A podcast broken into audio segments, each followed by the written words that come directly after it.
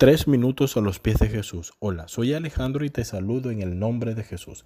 Seguramente han escuchado la palabra intranquilidad, o a lo mejor ahora mismo pueden estarla viviendo en sus vidas. Y para los que la hayamos experimentado, podemos decir que es una sensación muy poco agradable, que nos mantiene nerviosos y ansiosos. La intranquilidad es otro síntoma común de la ansiedad especialmente en niños y adolescentes.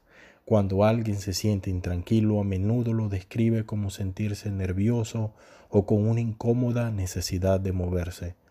Yo estuve buscando las estadísticas en Internet, qué es lo que la gente mayormente busca en Internet con la palabra intranquilidad, y pude hallar preguntas como ¿por qué todo me causa intranquilidad? ¿Qué se debe tomar para la intranquilidad y los nervios? qué hacer para calmar la ansiedad, cuándo se quita la intranquilidad, etc. Ahora bien, los que creemos en Dios y le seguimos podemos también estar experimentando esta intranquilidad. Hoy quiero decirte que aún Dios puede usar la intranquilidad en tu vida para hablarte o para mostrarte algo que debes saber.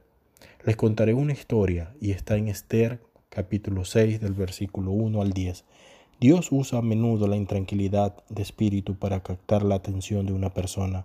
Cuando se descubrió que Amán había engañado al rey Asuero para que firmara un edicto genocida en contra de los judíos, Mardoqueo solicitó a todo el pueblo de Dios en Susa que ayunaran y oraran para recibir su protección y liberación. Ellos no sabían cómo los iba a rescatar el Señor, simplemente confiaron que lo haría. Días después el rey no pudo conciliar el sueño, estaba intranquilo. A causa de su desvelo, Asuero dijo que le trajesen el libro de las memorias y crónicas y que se los leyeran en su presencia.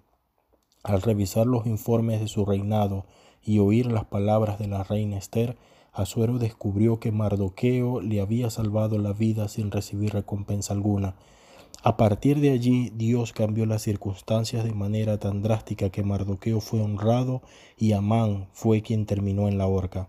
Los judíos fueron salvados y el hombre que se confabuló para su exterminio recibió el castigo de sus propias artimañas. En muchas ocasiones Dios usa una sensación persistente de intranquilidad para darnos su dirección. Este tipo de intranquilidad se origina en lo más profundo del ser y persiste hasta que tratamos su causa real. Si usted llega a tener esa sensación, deténgase y pregúntele al Señor que está tratando de decirle, pase más tiempo en la palabra y en oración, dedique un tiempo específico para quitarse delante del Señor todo eso que siente en su corazón.